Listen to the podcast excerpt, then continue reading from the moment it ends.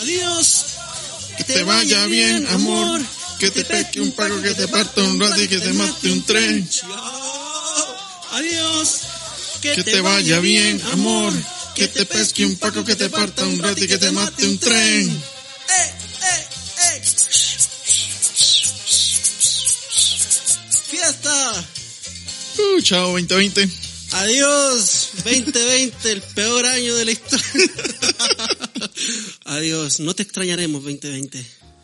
Sí, no, no, la verdad es que no. No, damas y caballeros, bienvenidos al último episodio del año 2020 de este, de este podcast que es su favorito, el podcast favorito de todos los santos expatriados eh, de la dispersión, todos los cristianos, hijos de Dios, Amazing Biblia, QA, junto a mi estimado amigo Kevin Rivera, el zorro.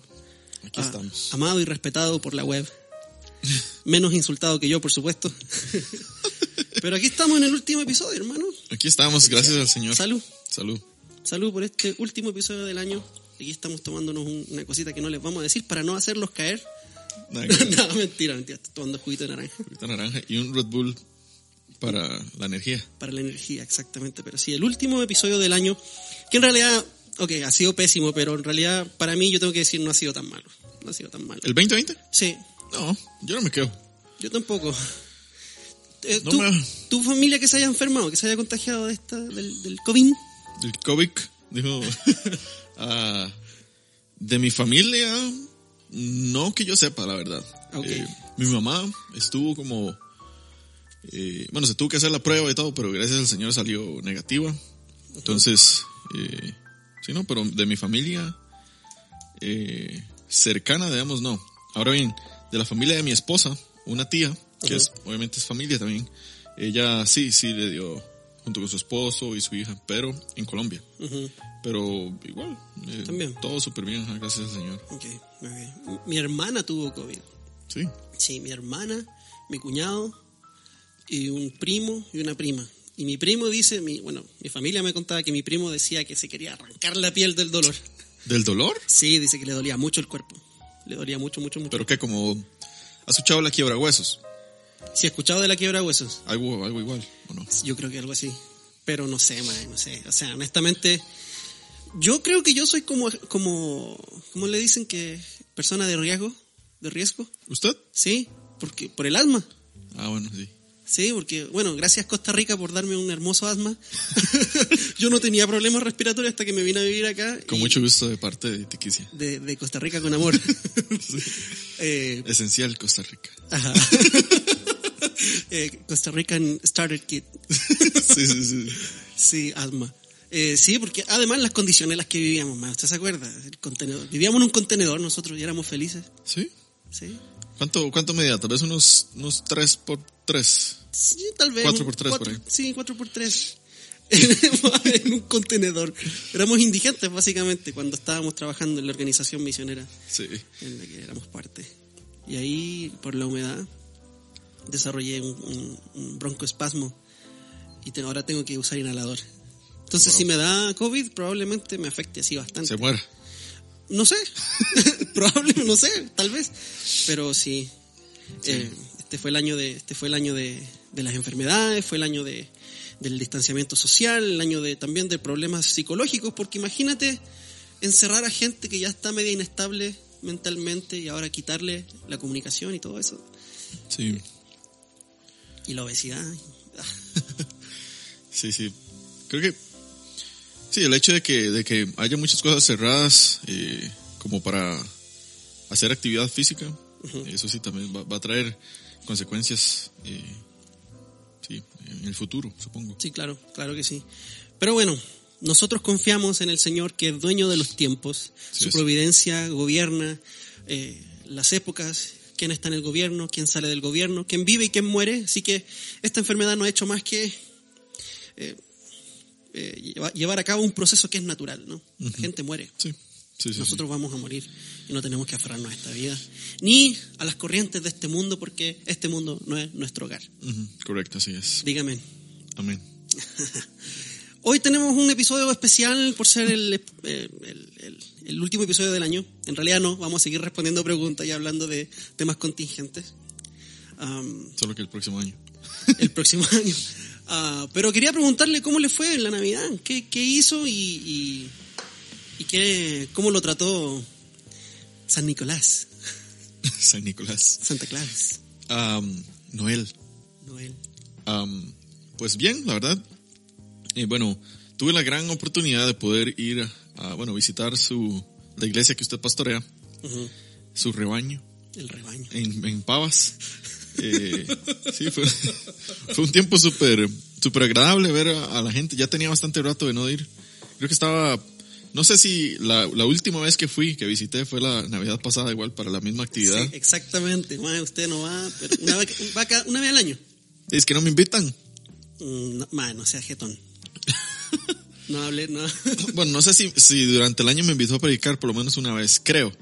Ok. La verdad, no estoy seguro, pero bueno.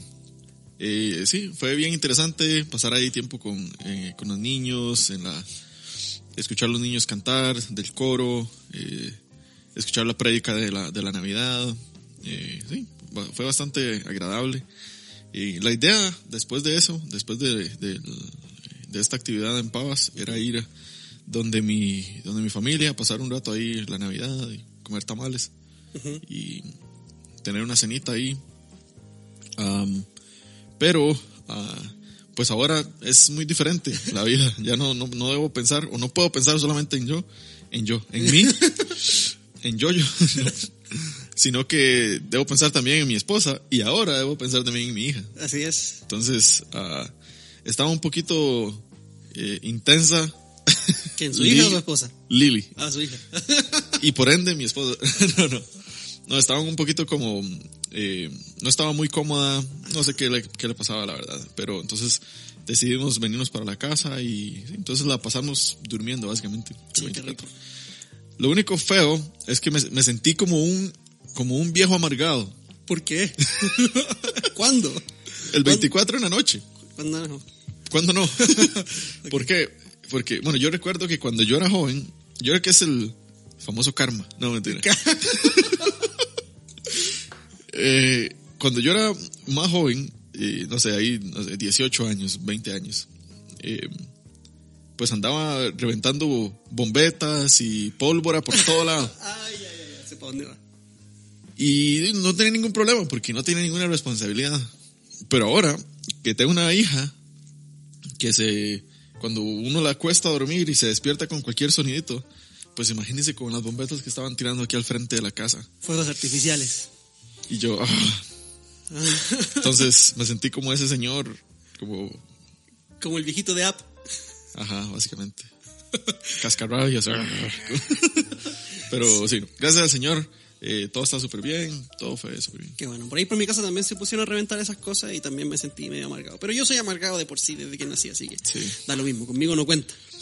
Eh, bueno, en nuestra familia también celebramos la Navidad, vimos Charlie Brown y, y tomamos chocolate caliente. Qué rico. Sí, así que vamos a ir a- a lo- al primer tema que queríamos conversar y quería hablar acerca de algo que mm, quería hablarles sobre un post que apareció en Instagram y que quería, ya que todavía podemos hablar un poquito de la Navidad, eh, un post con respecto a la Navidad y con respecto al nacimiento de Jesús que fue subido a la página Rincón Apologético. ¿Conoces Rincón Apologético? Sí, lo sigo en Facebook. ¿Te gusta? Eh, creo que es útil, Sí. bastante útil. Ah, eh, es muy, ¿cómo digo? Muy, muy valiente, digamos, en, a la hora de que eh, expone eh, su apologética. eh, Es un muy apegado a la, al defender la vida, obviamente es cristiano, debe de hacerlo. Eso me parece que es algo eh, muy bueno que ellos hacen en Argentina. Eh, sí, sí, sí. Sí, sí, a no, es, no es presuposicionalista, no, No. comparto su método de apologética, pero, sí. pero me parece que, que hace un buen trabajo. Sí, a mí también me gusta mucho eh, Rincón Apologético. eh, que le- algunos le dicen que él es el William Lane Craig de América Latina. No sé si tanto, pero bueno. Eh, es bueno, es buen muchacho, sabe lo que habla. Y publicó para el 25 de diciembre, creo que. ¿Cuándo fue que lo publicó? Tiene muchos, muchos debates con Danan. Con Danam, sí. Danan, no, Danan. Danam, sí. Sí. Sí, sí, sí, sí, sí. Y publicó una imagen que dice más o menos así. Ah, Sale un pesebre, una foto de un pesebre, y dice, un embarazo no deseado cambió todo para siempre. Y dice abajito Jesús. Un embarazo no deseado, refiriéndose claramente al embarazo de Jesús, o al embarazo de María de Jesús. que te quería preguntar, ¿qué opinas de eso, bro? Porque se armó una conversación interesante en, Inst- en- en Instagram, en Internet, ah, acerca de, de referirse al embarazo de María, la concepción, la Inmaculada Concepción, como un embarazo no deseado. Obviamente esto está dentro del contexto de la nueva ley que se está pro- pro- promoviendo en Argentina de aborto, ¿no?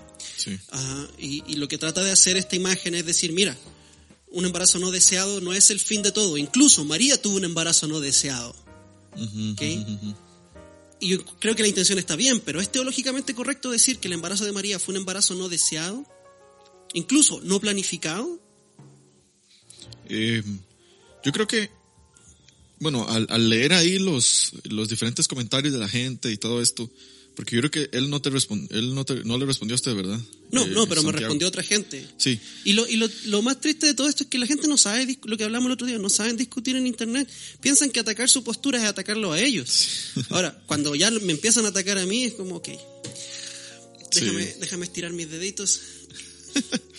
pero creo que ellos hacen una distinción. No, mentira, ellos utilizan la palabra desear y planear como sinónimo, por decirlo así. Ajá. Lo cual está mal, porque no es lo mismo. no es lo mismo, ajá. Espa- ajá. En español, en ninguna parte del mundo Sí, es lo mismo. Sí, no, no. Entonces, pues yo creo que el embarazo de Jesús no fue planeado por María, obviamente fue planeado por eh, el Padre desde antes de la fundación del mundo, Eh, no fue planeado por María, Eh, entonces ahí sí se puede decir, ok, este embarazo sí es un embarazo, un embarazo no planeado por María y por José, pero del, el hecho de que no sea deseado, eh, ahí sí, sí tengo como mm, una diferencia por el hecho de que eh, creo que es en Lucas, Sí. creo que leyendo la respuesta suya, Lucas escribe eh, que María aceptaba gozosamente la voluntad del Padre, Exacto. la Antes voluntad de de, que Dios. embarazada. Ajá. Entonces, ah, no creo que el- el- la palabra desear deba usarse como sinónimo con planear, Ujú. Ah, porque planeado, o sea, creo que hay suma Los o aviones- gra- los grandísima, Los aviones planean. Sí, sí. porque hay muchísima eh, evidencia bíblica de que el embarazo fue planeado desde hace muchísimo tiempo. Génesis 3.15. Sí. Génesis 3.15, Isaías. Ujú. Am, bueno, podríamos... Lu- de hecho, ese es el punto de Mateo. Mateo se dedica a demostrar con la escritura del Antiguo Testamento de que Cristo era el cumplimiento de las profecías del Antiguo Testamento y de que su existencia había sido anunciada Sí. ya desde antes. Eh, de que había sido planificado, no era un plan B, sino que era un plan A. ¿Qué tiene que decir usted? Bueno, usted que fue el que estuvo ahí como envuelto en la, Sí, la- la muchas, controversia. algunas personas me respondieron como, usted no entiende el sentido de la imagen. Sí, entiendo el sentido de la imagen y me parece que está bien querer defender la vida, pero la Biblia ya es pro vida. No necesitas distorsionar el sentido del texto para defender una postura Sí. política o, o- o filosófica. Ajá, lo que pasa es que yo creo que aquí ellos partieron desde su contexto eh, personal, digamos, del contexto de cada uno de ellos, el contexto argentino, y de ahí partieron a la interpretación bíblica. Que digamos, no lo hicieron mal, No, yo creo que sí está mal hecha. ¿Sí está mal hecho? Sí, yo creo que sí. Yo creo que es eisegesis aquí, completamente. sí, ok. Porque bueno, es- eso es lo que yo siento o que ellos están haciendo acá, de que están partiendo desde, eh, digamos, la jerga argentina, de cómo se maneja esto con todo lo del aborto y todo lo que eh, las palabras, cómo han cambiado, digamos, eh, en el, el diálogo argentino con el, el proaborto, no, el no aborto. Eh, entonces yo creo que ellos, ellos están partiendo desde, desde ese diálogo, desde esa manera de usar esas palabras para poder mostrar el mensaje de la Ok. Biblia. Entonces, sí, creo que e- esa parte de la hermenéutica no está correcta porque obviamente se tiene que partir desde el contexto bíblico hacia nuestro contexto. Exacto, exacto. Y creo que por eso digo que es eisegesis. Y Sí, sí. palabrita del día, que concepto del día, que eisegesis es insertar tu interpretación al texto para que el texto diga lo que tú quieres que él diga. Mm. A- contrario a lo que es la exégesis, que es estudiar el texto para extraer del texto lo que el texto dice y vos te remites a lo que el texto dice. Sí. Vos sirves al texto con la exégesis. Con la exégesis, el texto te sirve a ti y a tus propósitos. Y creo que en este caso ellos se sirvieron ni siquiera del texto, sino que de la historia bíblica del nacimiento para enviar su mensaje, que está bien. Está bien el mensaje, hay que ser provida, pero la Biblia ya es provida. Sí. No hace falta distorsionar el texto. De hecho, es peor distorsionar el texto. ¿ok? El texto no debe ser distorsionado para cargar la agenda de nadie, ni de la provida ni de la promuerte del aborto. ¿ok? Eh, es pecado, por el motivo que sea. Tomar el texto y distorsionarlo siempre es pecado. Siempre es una irreverencia. Entonces nosotros somos servidores de la palabra de Dios. No somos no estamos para que la palabra de Dios nos sirva a nosotros.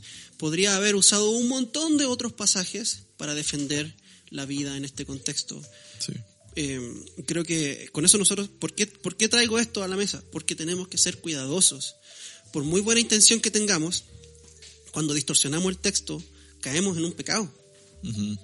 Caemos en un pecado grave. Sí.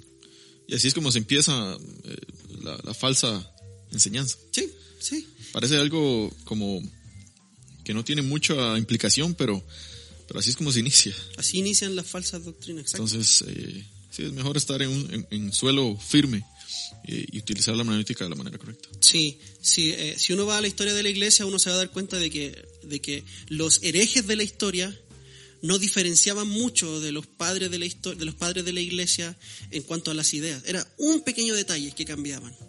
Un pequeño detalle y, hace la diferencia. Y hoy hay herejías y sectas que se basan en estos, en estos herejes de la historia. Entonces, pero bueno, Sí, no, no. Obviamente, Rincón Apologético está muy lejos de convertirse en hereje, exacto, exacto. pero es solamente, eh, o sea, decir, así es como inicia, Sí, exacto. Eh, también nos demuestra que todos nos podemos equivocar.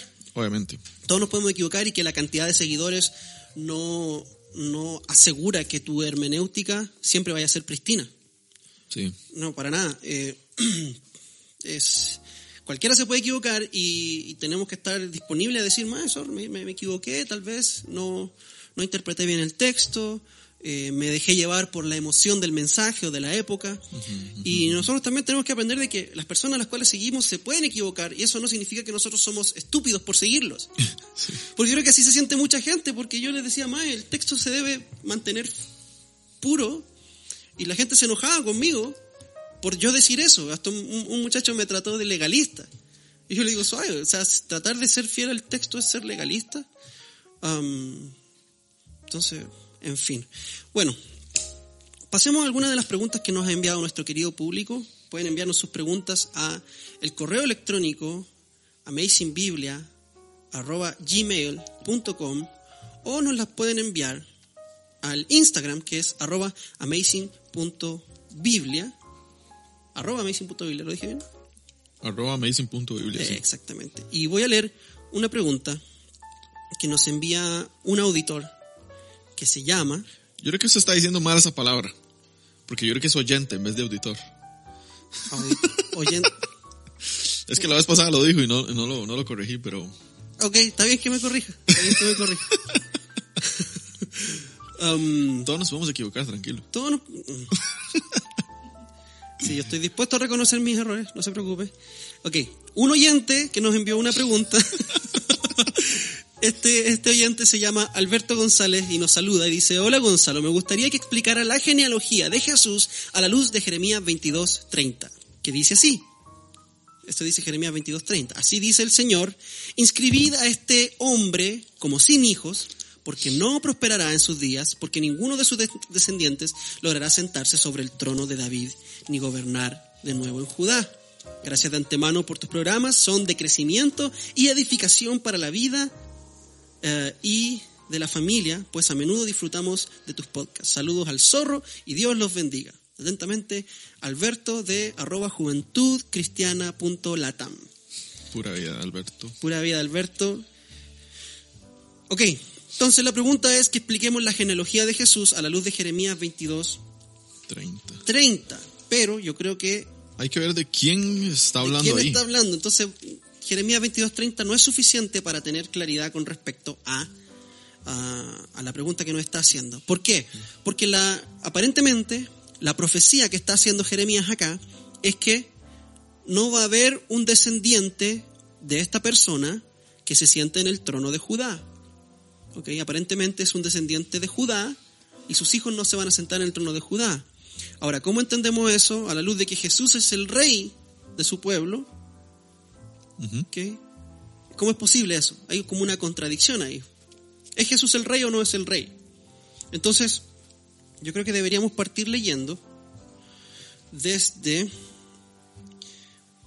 Bueno, podríamos leer desde el primer versículo, pero... Sí, pero yo creo que acá, o sea, para poder tener en claro, la persona a la que se está refiriendo Jeremías como este hombre, eh, inscriban a este hombre, es, si no me equivoco, es Jeconías, Jeconías, que también se llama Joaquín. Joaquín. Ajá. Ok, queremos explicar eso porque Jeconías es hijo de Eliakim o Joacim, que tenía dos hermanos que eran Joacás o Salum y otro hermano que se llamaba Sedequías o Matanías. ¿Ok? Entonces son tres hermanos, Joacim, eh, Joacás y Sedequías, Hijos de Josías, ¿no? hijos de Josías, que fue el rey que estaba reinando cuando Jeremías comenzó a profetizar. Ajá, correcto. ¿Ok? Entonces, veámoslo así. Jeremías comenzó a profetizar en días del rey Je- eh, Josías. Eso aparece en el capítulo 1, versículo 2. Este rey, Josías, tuvo tres hijos, Joacim, Joacás y Sedequías. ¿Ok? Joacim tuvo un hijo que se llamaba Jeconías. ¿Ok? Y es sobre esa persona que se está profetizando en el capítulo 22, versículo 30, porque también en el 22 se habla acerca de Joacás, pero se le llama Salum. Ok. Ujú, Ok. ujú. Sí. De Salum se dice también que él va a ser eh, deportado y va a morir en el país donde va a ser deportado. Eso aparece en el versículo, eh, déjame ver, versículo 11 creo. Ah, porque así dice el Señor acerca de Salum, hijo de Josías, rey de Judá, que reinó en lugar de su padre Josías y que salió de este lugar. Nunca más volverá aquí, sino que en el lugar a donde lo llevaron cautivo, es decir, Egipto, allí morirá y no verá más esta tierra. ¿Ok? Y ahí habla acerca de, de este rey. Y después comienza a hablar acerca de, de Joaquín. Ujú. Ok, si no me equivoco, Joaquín o Jeconías es el último rey de, de Judá, ¿no? Fue el penúltimo, El penúltimo. porque el último fue Sedequías. Ok. Ok, permítame hacer más o menos una reseña Dale, dale. histórica. Dale. Vamos a hacer una reseña histórica de cómo, cómo funciona aquí la cosa. Ok, Josías murió. Josías, el rey que gobernaba en los tiempos cuando empezó a profetizar Jeremías. Josías murió y comenzó a reinar su hijo Joacás. Sí. Reinó por tres meses. Reinó muy poquito. Y el rey de Egipto, Faraón, Necao, lo llevó cautivo a Egipto. Lo llevó cautivo a Egipto y puso en lugar de Joacás, puso a Eliakim y le cambió el nombre y le puso Joacim. Sí. ¿ok? Que era hermano de Joacás. Puso a Eliakim y le puso Joacim. ¿ok? Am, ahí fue cuando ya tenían el conflicto con Babilonia. Babilonia ya estaba tratando de conquistar y Joaquín muere, Joacim. Joacim, perdón, Joacim muere y comienza a reinar su hijo Joaquín. ¿Ok? Pero ¿qué pasa? Joaquín, Jeconías, se rindió ante Nabucodonosor. Que eso era lo que Jeremías estaba diciendo, ríndanse, ríndanse, no van a salir de esto, ríndanse. Eh, Joaquín, Jeconías, decide rendirse ante Nabucodonosor y Nabucodonosor se lo lleva a Babilonia. ¿ok? Y pone en su lugar a su tío Sedequías a gobernar. ¿ok? Entonces Sedequías era hijo de Josías también. Sedequías era hijo de Josías, sí, exactamente. Eran tres hermanos, Sí. Eliakim, Joacim, Joacás, Salum y Sedequías, Matanías. ¿ok? Entonces Nabucodonosor pone a Sedequías a reinar. ¿ok? Todos estos reyes eran malos. Todos estos desobedecieron a Dios. ¿ok? Pero, pero, pero, pero, como dice, te lo resumo así nomás. Pero, pero, pero. Am, ¿Qué pasó?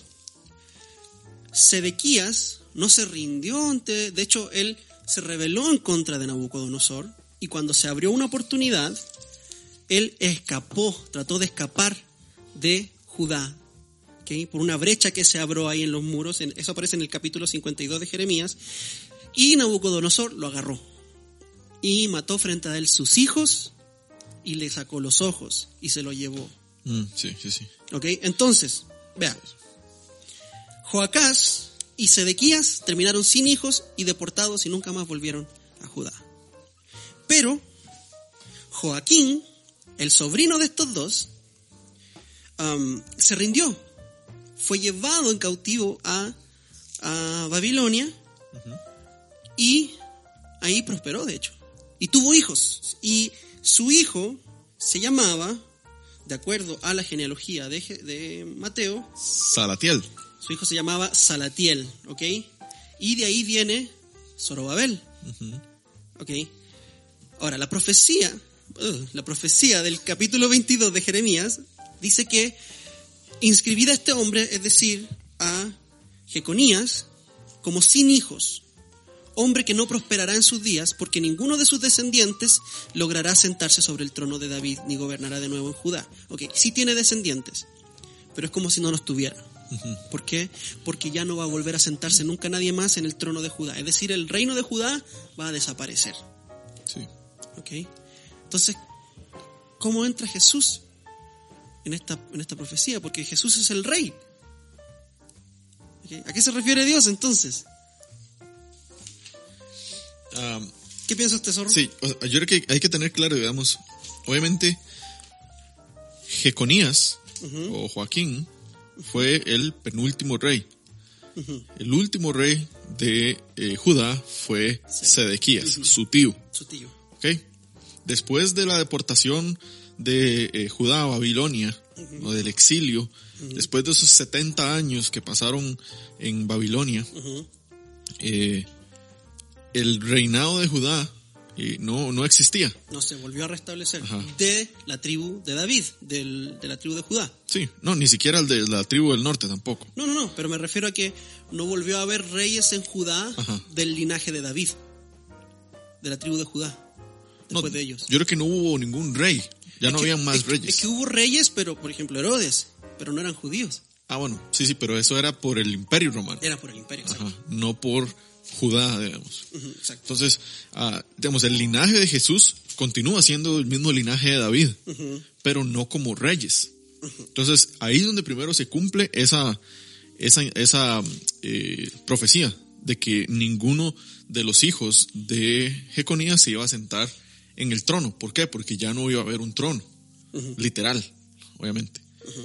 No para ellos, por lo menos. Sí, no para ellos. Eh, con respecto a Jesús aquí, ah, yo no creo que Jesús venga a reinar sobre Judá, nada más.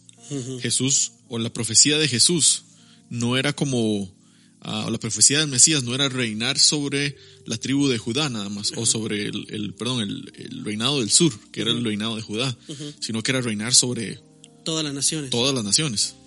Entonces, eh, y no específicamente sobre un reino como, Político. ajá, o nacional o, o- terrestre, sino como algo espiritual, Extraterrestre. extraterrestre. ok. En eh, reinar, vaya la redundancia, en el reino de Dios, en el reino celestial.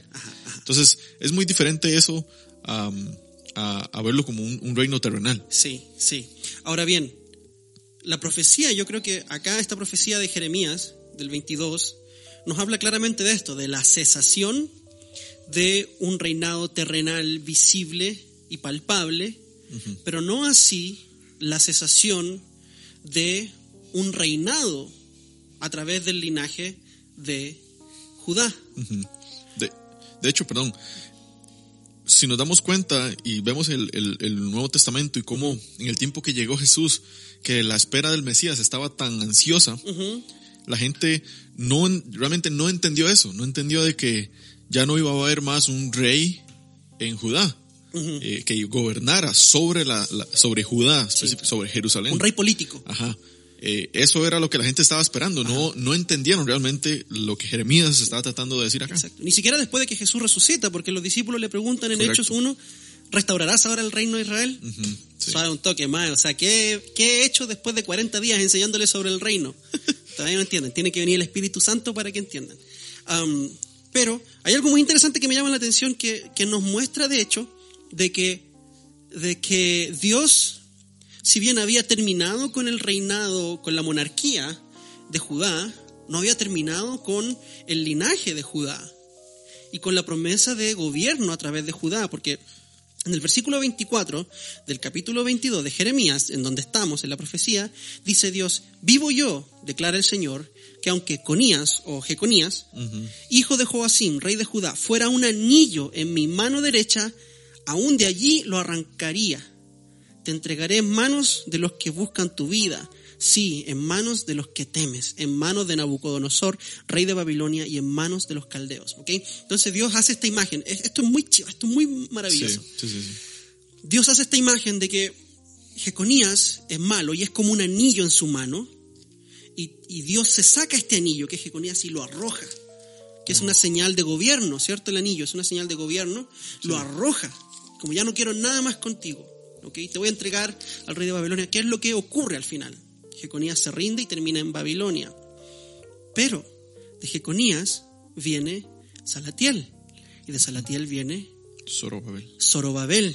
Y cuando llegamos a Ageo, que nos cuenta la historia de Zorobabel, ¿usted lo tiene por ahí? Mm, Es Ageo, lo tenía en mi Biblia. Ageo 2.23. No, ahorita. Ok, aquí lo tengo, sí. Aquí, Ageo 2.23. Vea lo que dice Ageo 2.23. Dice, en aquel, en Des- aquel, descendiente de Jeconías, sí, Zorobabel, Zorobabel. Zorobabel. Eh, en aquel día, declara el Señor de los ejércitos, te tomaré a ti, Zorobabel, hijo de Salatiel, siervo mío, declara el Señor, y te pondré como anillo de sellar, porque yo te he escogido, declara el Señor de los ejércitos. Vea qué bonito, vea qué bonito. Esto significa, nos muestra de que el Señor no había terminado con el linaje de Judá para gobernar. Ahora, no necesariamente para gobernar desde un trono terrenal, sino que para gobernar desde un trono celestial. Entonces, toma a Zorobabel, descendiente de la tribu de Judá, descendiente de reyes, y le dice, usted va a ser como un anillo de sellar en mi mano, como los anillos que usaban los reyes para sellar sus edictos, ¿cierto? Que dos generaciones anteriores había dicho, te voy a quitar de mi mano y te voy a arrojar, ahora te voy a tomar y te voy a volver a usar como una señal de autoridad. Eso es súper lindo, es maravilloso, Claro. cómo el Señor restaura las generaciones. Otra cosa interesante, aún con Jeconías, estando Dios enojado con Jeconías, Dios lo preserva y lo exalta en Babilonia. Ustedes se habían dado cuenta, pero Segunda de Reyes y Jeremías terminan exactamente igual. Vayan, Con la destrucción de Jerusalén. no, con la historia de Jeconías Ah, siendo exaltado, ¿no? siendo exaltado. Dice, dice en el año 30 y 37 del destierro de Joaquim, rey de Judá, Joaquim Jeconías, en el mes 12, a los 25 días del mes, Evil Merodac, rey de Babilonia, en el año primero de su reino, favoreció a Joaquim, rey de Judá, y lo sacó de la cárcel y le habló amigablemente y puso su trono por encima de los tronos de los reyes que estaban con él en Babilonia.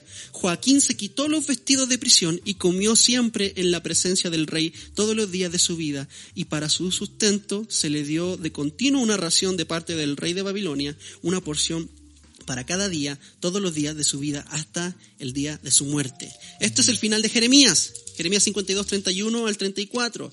Segunda de Reyes termina exactamente igual, es como calcado, palabra por palabra. Palabra por palabra. Eso es un indicador de que posiblemente Jeremías fue, en que, fue quien escribió Reyes. Es posible. Sí. O tal vez no, pero es un indicador.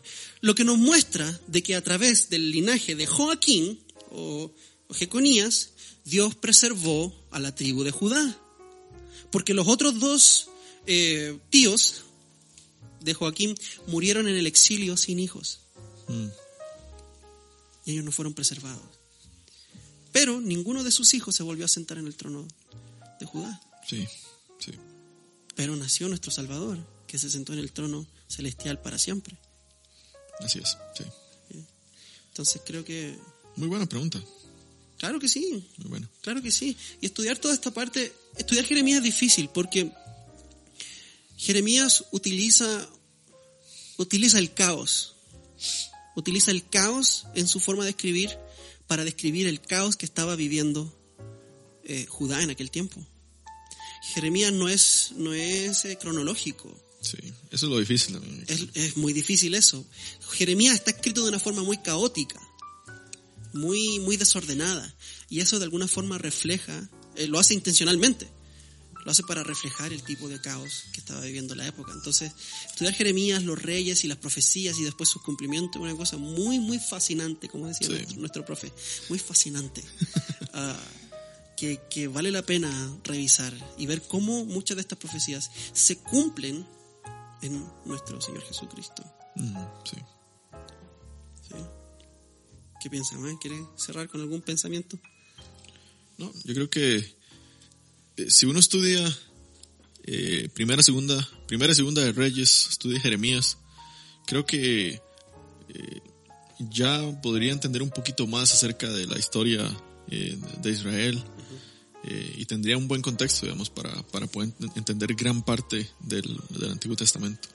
Entonces, no, nada más como, como para motivar, eh, estudien eh, primera y segunda de Reyes y vayan viéndolo con Jeremías eh, y vean- vayan a ver cómo las, eh, las referencias se cruzan entre sí. Sí, exacto. Mm, Yo creo que es como, eh, yo digo esto, primera y segunda de Reyes es como, es el equivalente, por decir así, de hechos en el Nuevo Testamento.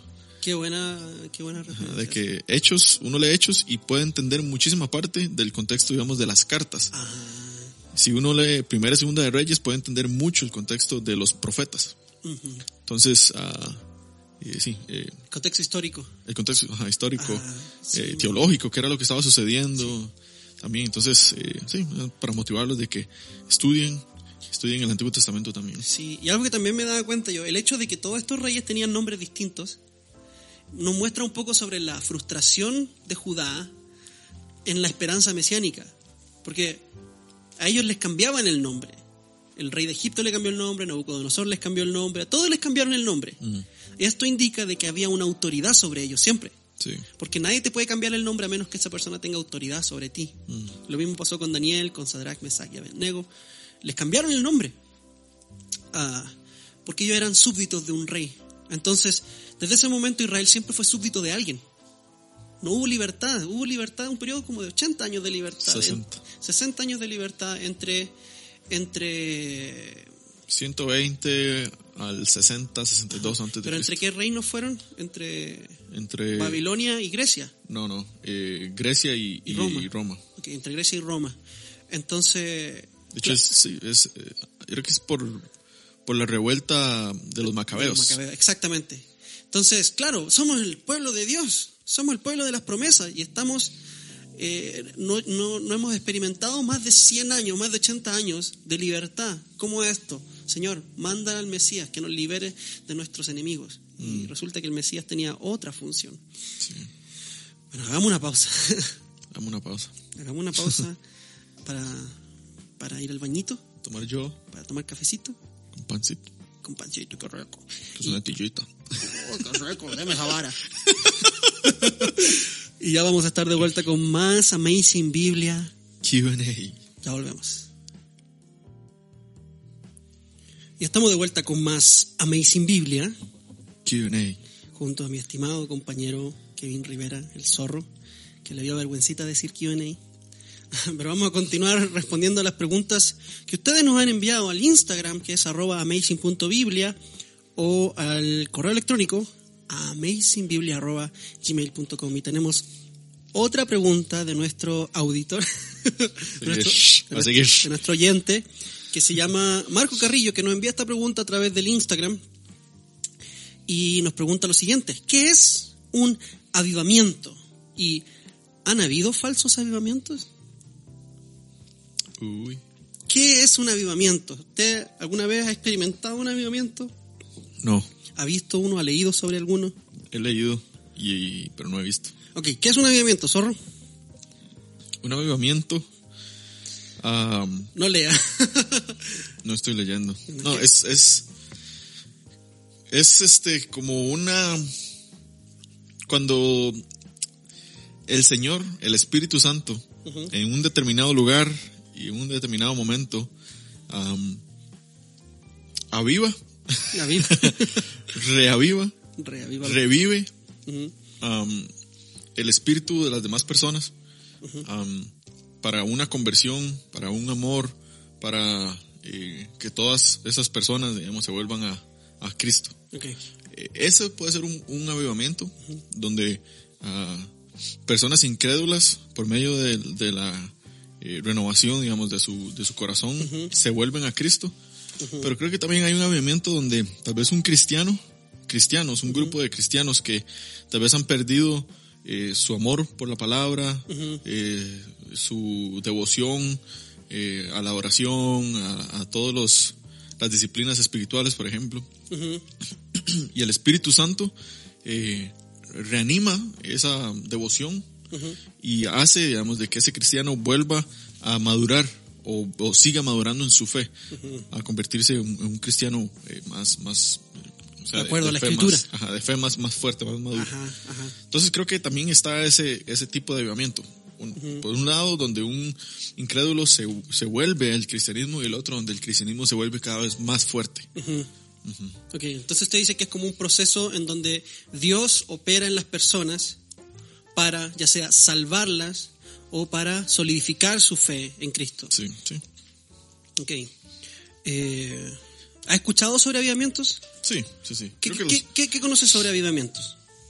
bueno, obviamente, eh, creo que avivamientos famosos que han cambiado la historia de la, de la iglesia. Es, eh, si no me equivoco, le dicen el gran avivamiento, ¿no? El, El gran despertar. el gran despertar, ese mismo. Ah, fue ahí como por los años 1700 1700. en Estados Unidos. Ah, George, George Whitefield es uno de los, de los que estuvo Whitfield. ahí. Whitfield, Whitfield. Eh, Jonathan Edwards. Jonathan Edwards, ajá. Como Pero podríamos empezar con el primero de todos los grandes avivamientos de la era cristiana, ¿no? Pentecostés, Hechos 2. Hechos 2, sí. Sí, un tiempo en donde el Señor soberanamente salvó, o sea, si esto no es un avivamiento, entonces ¿qué es un avivamiento? En un solo día, con la predicación de un solo hombre, tres mil personas fueron añadidas al pueblo de Dios. sí. Ok. Después otras cuatro mil más creo que fueron. En otro... Por ahí, sí. Sí. Cinco mil, creo. Bueno, Sí. por ahí va. sí. Sin contar mujeres y niños. un chiste interno entre nosotros. Pero bueno, eh, sí, o sea, eh, ahí donde vemos la mano soberana de Dios salvando de una forma masiva, y eso es un avivamiento. Que no es que el hecho de que hablaron en lenguas o que hubo fuego, el hecho de que hubo gente que se salvó. Tres mil personas con una sola predicación. Avivamiento puro y duro. Am, De hecho, creo que de, de esas se. El, el gran despertar. eh, eso, que sucedió en el siglo XVIII. eh, era de- dentro de personas que estaban dentro de la iglesia, por decir así, dentro de la ah, iglesia de Inglaterra. Y fueron como despertadas, eh, fueron reavivadas, valga la redundancia. Ellos eran colonos que viajaron a Estados Unidos. Ajá, entonces eh, fueron reanimados o, o- sí, su fe fue como solidif- solidif- Solidificada, solidificada. Fortificada, reanimada. Para, para que su cristianismo sea más fuerte, fuera más fuerte y convertirse al protestantismo. A pesar de que ya tenían cierta forma de religión, eh, tal vez no eran incrédulos eh, en su totalidad, pero eh, formaban parte, digamos, de la iglesia eh, de Inglaterra. Entonces es dentro, ese avivamiento fue como dentro de un aspecto ya religioso, un contexto ya religioso. Dentro de la iglesia misma. Ok, yo mencionaría el, el otro avivamiento importante de la historia es la Reforma Protestante. Aunque la Reforma Protestante tiene también sus, sus elementos de, de cuestionables, digamos, por toda la violencia que hubo detrás de, de ese movimiento. Sí, De parte de incluso de protestantes, hacia católicos o hacia, hacia gente que no, no tomó el movimiento de la Reforma. Pero sí diría que hubo un avivamiento en el sentido de que la palabra de Dios volvió a ser puesta frente a las narices de las personas comunes y corrientes. En ese sentido sí fue un avivamiento y, y No, yo creo que fue como la primera vez más bien, porque la palabra nunca había sido ah, hecha accesible a, a personas. Bueno, en la época de, de la iglesia primitiva sí, todos tenían acceso a las cartas Bueno, sí. que enviaba Pablo y Pedro. Pero después el oscurantismo del catolicismo romano fue escondiendo la verdad, escondiéndola y escondiéndola hasta que la enterró en un montón de, de Costumbres, de costumbres, tradiciones, exacto, y, y de papas y de, y de horribles prácticas que tuvo que ser traída de vuelta. Y para eso tenía que haber sido la mano poderosa de Dios, porque ningún hombre podría haber hecho eso por sí solo. sí, sí. O sea, a veces le damos mucho crédito a Lutero. Y claro, merece el crédito que, que la historia le debe dar y que nosotros debemos darle la honra, pero todo eso fue obra soberana de Dios. Y el gran despertar. Y creo que el mensaje que comenzó el gran despertar como movimiento, porque ya venía dándose un movimiento evangelístico, fue el sermón de Jonathan Edwards. Pecadores en las manos De un Dios airado. de un Dios airado, que ha sido motivo de estudio en la literatura inglesa, eh, tanto cristiana como secular. Es un, es un objeto, ese sermón es objeto de estudio constantemente con respecto a su mensaje, con respecto a- al, al- al- al idioma inglés propiamente tal. Y mucha gente no le gusta, incluso cristianos. No le gusta este sermón, Sí. porque habla acerca de, De la ira de Dios. de la ira de Dios. Y qué increíble que un sermón acerca de la ira de Dios comenzó un avivamiento. Sí. Sí, yo he escuchado, eh, he visto videos de, eh, de personas que han como estudiado un poquito acerca de esta prédica específica de Jonathan Edwards. Ah, y no sé si es como un mito o si es como una leyenda que se, que se dice, pero de que la gente lloraba cuando escuchaban a Jonathan Edwards hablar acerca del, del, del, ¿De la ira de Dios? ah, de la ira de Dios y del, del infierno también. Eh, que la gente, eh, algunos decían que lloraban, otros estaban como felices y era tanto el, el- el alboroto que no se sabía qué era lo que estaba sucediendo. Ajá. Era tanto el bullicio que unos lloraban, otros reían. Entonces, am, no obviamente no sé si realmente eh, sucedió como tal, pero, pero sí, hay, hay personas que han escrito con respecto a esto, hay videos que hablan con respecto a esto. Entonces, eh, sí, de hecho hay otro avivamiento que también se llama el segundo gran despertar, Ok. que fue, a diferencia de este, eh, fue como unos 100 años después, pero a diferencia del primer gran despertar, el segundo se dio con los no creyentes, que es este otro tipo de avivamiento que yo le decía, Ok. que era el avi- avivamiento que ah, eh, soberanamente Dios, por medio de su espíritu, hace que los no creyentes se vuelvan hacia, ah, hacia Cristo Ujú. y, y- y lo tengan a Él como su Señor y como su Salvador. Ujú. Yo te voy a contar sobre el avivamiento de Chile. ¿Ok? Hubo un avivamiento en Chile. Está registrado. O sea, se habla del avivamiento de Chile. Que fue Históricamente. Históricamente se habla sobre el avivamiento de Chile. De hecho, para el 2009, que fue la celebración del centenario del avivamiento, la iglesia que, que de, de donde salió ese avivamiento tenía ahí un, un- un- letrero gigantesco que decía 100 años del avivamiento. Ok. Eh, el avivamiento que ocurrió en la iglesia metodista pentecostal. ¿ok? Este avivamiento es una secuela del avivamiento de Azusa Street en California en el año 1906 con William Seymour, que fue un avivamiento pentecostal, ¿ok? que fue como eh, los comienzos del pentecostalismo en la historia, ¿ok? el pentecostalismo muy nuevo. Entonces, este ministro, Willis, ¿cómo se llama? Willis Collins Huber. Ok, era un gringo que ministraba en Chile en la iglesia metodista. Él viajó a los Estados Unidos, te- atestiguó el avivamiento de Azusa y quiso traer a Chile el mismo mover. Ok, Ok. pero él era metodista. Ok, De hecho, era no solamente metodista, sino era metodista episcopal. episcopal. Ajá. ¿Qué pasó?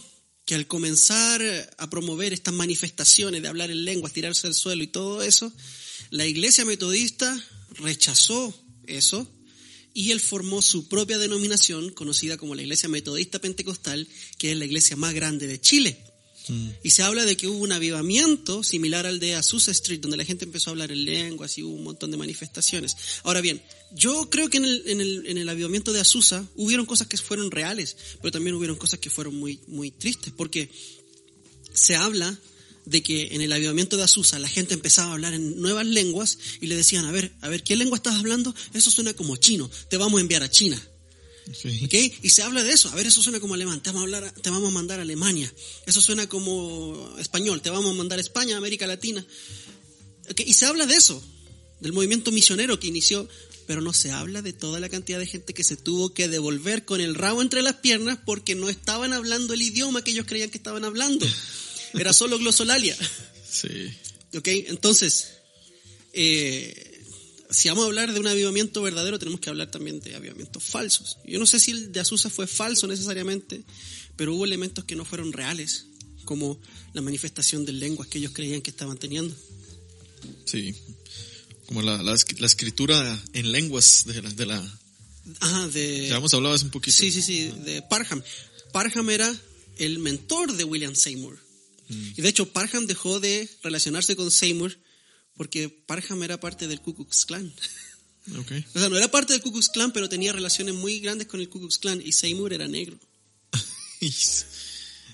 buena, buena combinación. Ok, Entonces, claro, eran épocas muy, muy, muy, muy... Yo creo que un avivamiento real hubiese sanado esa, esa diferencia, ¿no? Racial. No lo sé, no, no viví en ese tiempo, pero... Pero si hay avivamientos falsos también. Un avivamiento falso, creo yo que la característica más grande de un avivamiento, de un avivamiento falso es que es solo manifestación y nada de palabra. Sí. Sí, yo creo que eh, lo que... ¿Cómo podemos identificar un, un avivamiento falso? Creo que es um, mucho sentimentalismo y no llevar a la práctica. Ujú. Donde, ah, no sé, se reúnen muchísimas personas y son llevadas, digamos, a X conferencia o son llevadas a algún lugar, digamos, para poder ser enviados bueno, pero eh, son llevados por puro sentimentalismo y realmente no se lleva a la práctica. No, eh, esas ganas que usted sentía de poder o, o esa ardor que sentía en el estómago, esas maripositas, realmente no las lleva a la práctica. Entonces creo que esa es una de las señales de un avivamiento falso. sí. Yo sé lo que quiere decir usted. Antes de decirlo, déjeme decirle una cosa, mostrarle un avivamiento falso. Dígame. Bethel Church. Ellos comenzaron con un avivamiento falso. Y fue falso, falso, falso, falso. Porque ellos decían que mientras adoraban caía polvo de oro del cielo. Sí, no, ya Y, y plumas de ángeles que se manifestaban. Y después salieron las dos señoras diciendo, no, a nosotros nos decían que metiéramos escarcha en el, en el aire acondicionado. Entonces, ok, si era Dios, todos debían haber estado muertos. Sí. La otra opción era que eran demonios, lo otro que era organizado por los mismos líderes. Es un avi- un avivamiento falso. De hecho, ellos mismos manipulaban a la gente con falsas señales. ¡Qué horrible! Aléjense de Betel, gente, no escuchen a Betel. Betel es una iglesia falsa, diabólica, demoníaca. Hacen brujería ahí. Sí, sí. No, sí, la verdad es que sí. Y, y aléjense de toda esa gente, por favor. Esos son avivamientos falsos. Donde ustedes vean a Bill Johnson, a Benny Hinn, a Todd White, donde ustedes vean a esa gente, avivamientos falsos. Sí. Ahora puede continuar, perdón que lo haya interrumpido. Sí. Ah, creo que otro, otra, otra señal, digamos, de, de avivamientos falsos o que una persona está experimentando un avivamiento falso.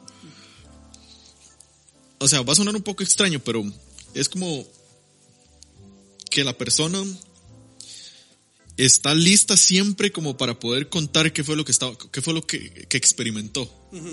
Como que esa experiencia espiritual es como lo, lo, lo primordial de esa persona y no realmente como el, eh, no sé, la glorificación de Dios. Entonces, por ejemplo, eh, digamos que en un momento de adoración yo estoy experimentando, no sé, cómo se dice, la presencia de Dios. Eh, invitamos al Espíritu Santo que viniera y el Espíritu Santo vino. ¿Qué es eso de invitar al Espíritu? Se dignó a venir eh, eh, mientras nosotros orábamos. Y, y es tanta la emoción, es tanto eso que yo siento que la presencia de Dios está aquí, que, no sé, algo sucedió. Y yo estoy listo para poder compartir eso con las demás personas. Y siempre, cada vez que yo hablo con alguien, eh, traigo a colación mi, Mi experiencia. experiencia.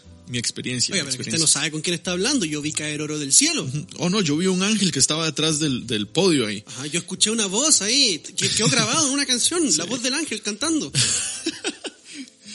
Usted me mostraba ese video. Pero bueno, eso creo que de cierta forma es como señal de que el avivamiento que tal vez usted vivió no es muy real. Porque si realmente fuera un avivamiento eh, como fidedigno, la glorificación de Dios va a ser siempre lo primordial. El Evangelio. El, Evangelio mismo. El Evangelio de Jesucristo. Entonces, eh, no solamente el sentimentalismo y no llevarlo a la práctica, eh, el estar listo siempre para contar su experiencia en vez de darle la gloria a Dios, ah, son señales de que, mm, mira, no, no sé si... Mucha espuma, poca Coca-Cola. Sí, porque con el ejemplo de Jonathan Edwards, él predicó un sermón y la historia nos dice que Jonathan Edwards no era un predicador carismático, era más bien, él se paraba, leía su sermón, pero el sermón hablaba de esto, de cómo el pueblo de Israel siempre estuvo al borde del juicio de Dios y que Dios siempre estuvo a punto de destruirlos, pero que por la misericordia de Dios ellos no fueron destruidos y él pone la imagen de que el pecador es como de que Dios tiene su arco tensado en contra del corazón del pecador y siempre está tensado, Dios siempre está apuntándole como un francotirador, pero que por la misericordia de Dios Él no ha soltado la flecha. Sí. Entonces, ahora, Él está hablando del juicio de Dios, lo cual es esencial para predicar el Evangelio de Jesucristo. Y eso es lo que hace Pablo en Romanos, nos pone a todos bajo el juicio de Dios, ¿para qué? Para mostrarnos de que todos podemos ser justificados por la sangre de Cristo. ¿Por qué? Porque necesitamos un Salvador. Entonces, donde no hay predicación del Evangelio, no hay predicación del juicio, entonces, ¿qué Evangelio vas a predicar? Sí. Si las personas no están conscientes de su necesidad, ¿cómo van a recibir al Salvador? Sí. Entonces, un, evangel- un avivamiento que es puro estirar piernas y, y- y polvo de oro del cielo y te enviamos a las naciones. Suave un toque, usted no puede enviar a nadie a las naciones si usted no, no está pastoreando una iglesia. Esto de que, y lo voy a decir, lo voy a decir con nombre y apellido, si se enojan, enójense, lo que quieran, pero Loren Cunningham, fundador de Jucum, no lo puede enviar a usted a las misiones porque él no es su pastor. El que lo debe enviar a, a las, a las misiones es su iglesia local, los ancianos de su iglesia. Y un fundador de una organización misionera, entre comillas, no tiene ni una gota de autoridad para enviar a nadie, a nadie. Sí, no, yo, de eso estoy de acuerdo. Yo creo que yo, yo no estoy muy de acuerdo con las agencias misioneras, porque en la Biblia no se ve en ningún lado una agencia misionera. Entonces, una organización así como, como Jucum, como Fedemec, como cualquier otra organización. No sé, póngale usted el nombre que quiera. Eh, yo creo que la agencia misionera nació por la ineficacia de la iglesia para mandar misioneros. Como que se tuvo que, like, como venir o, o sacar otra idea de, de como, no sé, como un plan B, Sí. porque la iglesia no estaba enviando misioneros. Exacto. Entonces, obviamente yo no, no sé, ha sido de gran bendición pues, eh, las, las agencias misioneras porque de cierta forma el evangelio se ha predicado. am, estoy seguro de que personas han, han llegado a, a conocer a Jesús por medio de las agencias misioneras, pero yo creo que ese no es realmente el, el corazón de Dios. Ah, por ejemplo, eh, Hechos 13, que yo creo que es como el, Ah, claro. el, el corazón, digamos, realmente de, de cómo nace la misión o en una, en una iglesia local. En el contexto de una iglesia, Ajá, en el contexto cuando- de oración, de cuando, enseñanza. ajá, cuando Pablo y Bernabé son enviados, eh, dice que el- la- es- hay diferentes personas ahí, le ponen las manos y los envían. Ajá. Y es parte de una iglesia Sí. en Antioquía, si no me equivoco. Entonces yo creo que, como dice usted, eh, ningún fundador de X eh, o Y organización, agencia, póngale usted el nombre, y tiene la autoridad de poder enviar. Tal vez yo no estoy siempre y cuando su pastor local en su iglesia lo envió a usted a esa agencia misionera para ser entrenado por X cosa, ah, ok, tal vez eso sí está bien, pero si usted viene o usted es enviado por una agencia misionera desde cero, digamos, sin ningún cuidado pastoral, ah, sí, no, ahí yo no, yo no, no Hay que estoy tener cuidado con eso. Ahora, Dios puede restaurar los comienzos malos y hacer cosas buenas de eso. Pero si usted está pensando en hacerse misionero, primero que todo hable con su iglesia local. Sí, Hable con su iglesia, hable con sus líderes, con sus pastores, sus ancianos. Sí, no sí. vaya a ser usted partícipe de algo que no, no le pertenece al Señor. Ahora, Dios puede restaurar todo. Y nos estamos yendo como por una tangente media rara, pero, pero creo que tiene que ver, con, tiene que ver con, con el asunto de... Porque los avivamientos son misioneros en el fondo, ¿cierto? Los avivamientos generan movimientos misioneros. Sí. Generan esa, esa urgencia de, bueno, Dios ha hecho algo poderoso en nosotros, tenemos que nosotros llevar el mensaje también. Sí. Un verdadero. Y son, y son generados por misiones también. Sí, es maravilloso esto, cómo el Señor organizó y creó su iglesia para funcionar de una forma tan, tan soberana y tan poderosa. Sin el Espíritu de Dios no se puede hacer nada. ¿Qué te parece si terminamos hablando acerca de otro tema, un poquito más triste? Démosle. Terminemos este año malo con un tema malo, porque este tema está como para 2020, ¿no? ok, este tema que vamos a hablar es un poco delicado, es bastante delicado, así que le- les advertimos que, que vamos a hablar de algo un poco Que lo escuchen con discreción. Sí. No, no, no, bueno, sí. Sí, con discreción y, y con un corazón protegido. Dice RZIM, que eso es Ravi Zachariah International. Mini- Esta noticia es de Christianity Today. que- Ujú. Yo la traduje al español, dice así. Confirma Ravi Zachariah International Ministries, el Ministerio Internacional Ravi Zachariah, confirma la mala conducta sexual de Ravi Zachariah.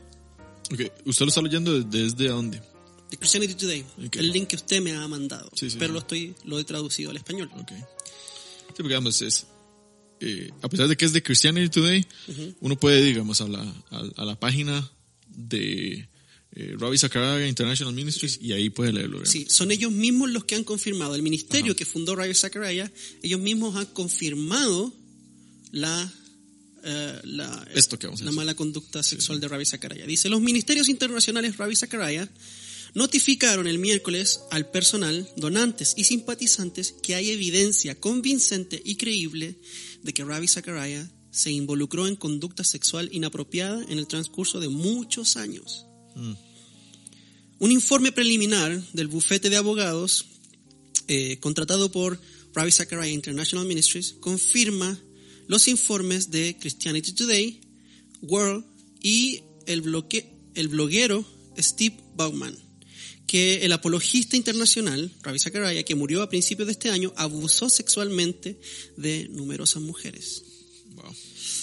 El informe final eh, está próximo y el Ministerio Internacional de Ravi Zachariah, Ravi Zachariah se ha comprometido a darlo a conocer al público una vez que esté eh, publicado. Sin embargo, los investigadores del bufete de abogados, Miller y Martin, le han dicho a la Junta que muchas víctimas han hablado con franqueza y gran detalle, confirmando las acusaciones de, de masajistas que trabajaban en dos spas de Atlanta que Ravi Zachariah poseía parcialmente. ¿ok? El equipo también ha descubierto otras faltas de conducta. La investigación está en curso y los investigadores continúan buscando pistas.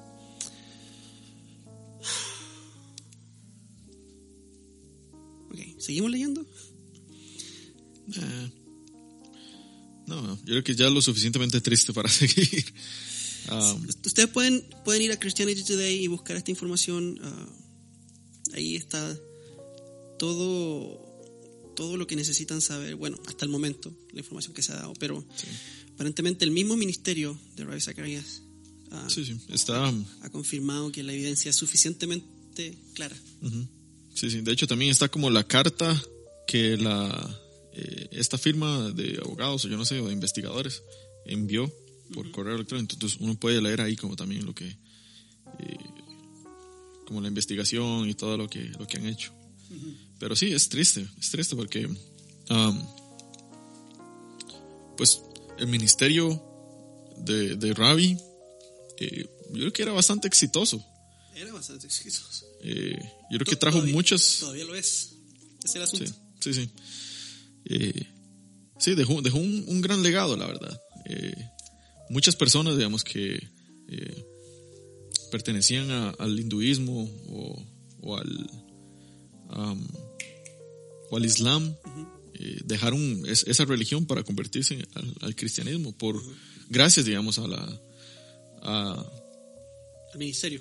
Al servicio de Ravi Zacharias. sí, al, al- ministerio de, de apología de este señor de apologética. Ahora, ¿qué crees vos que debemos hacer con lo, digamos que yo tengo un libro, no tengo ningún libro de Ravi Zacharias. En realidad a mí, honestamente, no, yo no escuchaba mucho ni leía mucho de ese señor. No, por, no porque, porque, porque sospechara de algo, no, porque simplemente no, no es de mis favoritos. Pero digamos que yo tengo un libro, tengo varios libros de Ravi Zacharias en mi casa. ¿Qué debo hacer? ¿Qué debo hacer? Porque está descalificado.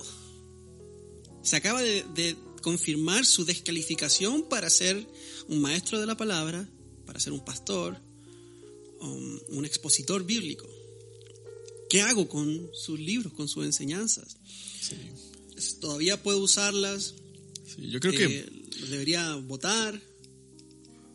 mm, yo no, no, no llegaría a, a ese extremo de votarlos. Yo creo que eh, nunca he leído, la verdad, ningún libro de él. Ah, pero supongo que lo que dice eh, es, pues, eh, tiene cierto grado de verdad. Ah, no creo que, que lo que diga sea como que no sea ortodoxo ni nada así. Entonces, como dice usted, esto, lo que pasa es que yo creo que este señor no era pastor. Yo- que yo sepa, él no era como un, No, no era un pastor, pero era un maestro de la palabra. ajá, y era un líder como mundialmente conocido. Exacto. Esa es la cosa. Era un anciano, por lo menos, si lo podemos ver así, que representaba el cristianismo en, en- en algún sector de, del mundo, Sí, representaba el cristianismo con, con su, con su enseñanza, ¿no? sí, sí. O sea, yo creo que la verdad queda descalificado en cualquier cosa que diga. Esa es la cosa, digamos, de que todo esto se, se está dando cuenta, está saliendo a la luz eh, después de que él murió. Sí. Si hubiera sido en el tiempo que él estaba vivo, eh, él tal vez hubiera podido arrepentir, hubiera pedido disculpas al cristianismo. Eso, es una cosa que a mí me, me produce también bastante, bastante ñañaras, como dicen acá. Él agonizó por un buen rato, él sabía que estaba enfermo y sabía que se iba a morir y nunca, nunca, nunca salió a la luz. Sí. Entonces, no sé, tal vez él le contó a su esposa y a su familia en su lecho De muerte. de muerte. Eh, espero, digamos, es, es lo más piadoso que pudo haber hecho. Eh, pero, pero sí, o sea, que esto salga al final, de ya al término de su vida, ya cuando murió, Postmortem. postmortem, es difícil como poder eh, juzgar, digamos, porque, no sé, no- se le pueden aplicar medidas disciplinarias. No. No. no, vamos a hacer como la Inquisición, sacarlo de la tumba y quemar sus huesos. sí, no, o sea, yo creo que como maestro está, o sea, si antes no me compraba libros de Ray Sakaraya, ahora menos, yo no lo recomendaría. Así como tampoco recomendaría a Jimmy Swaggart. No sé si vos conoces la historia de Jimmy Swaggart. Dos veces fue agarrado con prostitutas. ¿Entendés? Y está y todavía está vivo y todavía sigue siendo pastor y todavía se vende su Biblia de estudio de Jimmy Swaggart. Y es como, ¿sabes un toque más? Este señor, Dios lo perdonó, sí. La iglesia lo perdona, sí. Pero no puede seguir siendo maestro ni pastor. Está descalificado. Eh, no es lo mismo, no es lo mismo, porque el punto de Jesús en el Sermón del Monte es que caer en adulterio es muy fácil, en el corazón. Pero no es lo mismo que yo voy manejando y de repente se me aparece una doña vestida así como que quién sabe quién la vistió y, y- y se me va la vista por un momento. Eso es una cosa. Y el Señor nos dice eso pasa, ¿ok? Es pecado. Usted tiene que arrepentirse y confesarlo, ¿ok? Claro. Es pecado. Pero otra cosa, hermanos, otra cosa. No todos los pecados son iguales. o por lo menos eso yo pienso. Ah, otra cosa es tomar la decisión de ir y contratar a una prostituta. O abusar en múltiples ocasiones de mujeres sexualmente. sí, Eso es muy distinto, ya habla de un patrón de conducta, sí, ah, de lo que hablábamos, pecado de muerte. sí, sí, sí. ¿Quién sabe si el Señor se lo llevó por lo mismo? Sí, antes de que su alma fuera, fuera destruida. Sí, sí. Es difícil. O sea, Sí, como digo yo, yo creo que yo, yo, yo pienso lo mismo que usted. Yo no lo recomendaría. Um, a pesar de que las cosas que haya dicho fueran ciertas y hayan ayudado a un montón de gente, eh, sí, está, está descalificado. descalificado, sí. Ahora bien, yo creo que si él hubiera estado en vida, y aquí creo que yo eh, eh, pienso diferente que usted, si él hubiera estado en vida am, y él hubiera pedido perdón, hubiera entrado en un proceso disciplinario y se hubiera sentado eh, bajo su pastor, que no sé quién es, y, y- y en disciplina hubiera pasado por un tiempo de sanidad y ya después de cierto tiempo él vuelve eh, con su esposa, eh, no sé, ya ha confesado todo lo que ha hecho y todo, yo creo que eso sería diferente.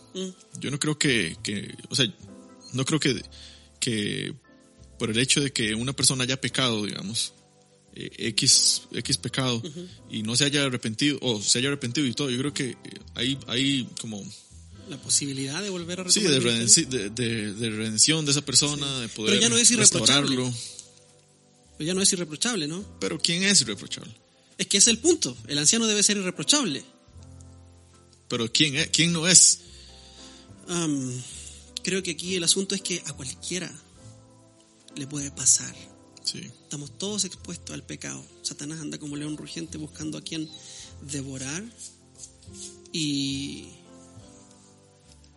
y le pasó a Carl Lentz, de una iglesia poco sana, como Hilson.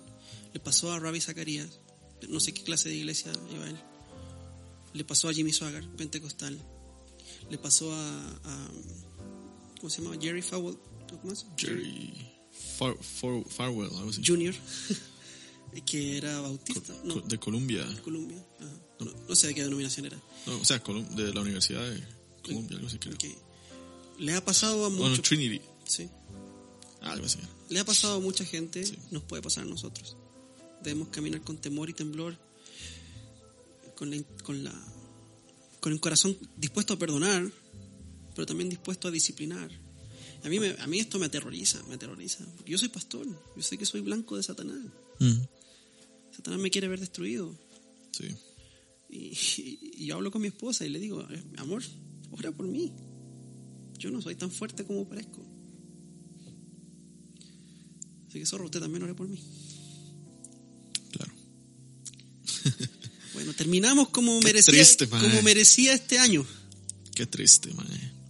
Pero el próximo episodio volveremos con con más energía. ya mira, estamos terrible deprimidos aquí. Tenemos que- vamos a tener que Otro Red Bull. Otro Red Bull, sí. no, eh, ha sido un placer poder estar con ustedes. Eh, oremos por la familia de Rabbi Zacarías. Sí, Oremos por, eh, por la gente que lo rodeaba, por consuelo, para estas personas, para estas mujeres que fueron abusadas. Ah, también, sobre todo por ellas, que son las que sufrieron el trauma. O- oremos por los pastores. Usted ama a su pastor, ore por él sí, así es. que el Señor lo guarde. Am, ore por mí. Am, y, y el próximo año nos veremos con más preguntas. Envíanos sus preguntas al correo electrónico amazingbiblia.gmail.com o al Instagram arroba amazing.biblia eh, y vamos a estar respondiendo sus preguntas con prontitud en un siguiente episodio de este hermoso podcast que pucha que es malo, pero, pero es una bendición para mucha gente. Así que yo no tengo nada más que agregar, zorro. No, ¿Le nada más. agregar algo más? No, yo espero que el próximo año eh, la gracia del Señor continúe con nosotros y va a continuar con nosotros porque Él es fiel. Ah, pero sí, vamos a agradecerles a todos por su sintonía Sintonía.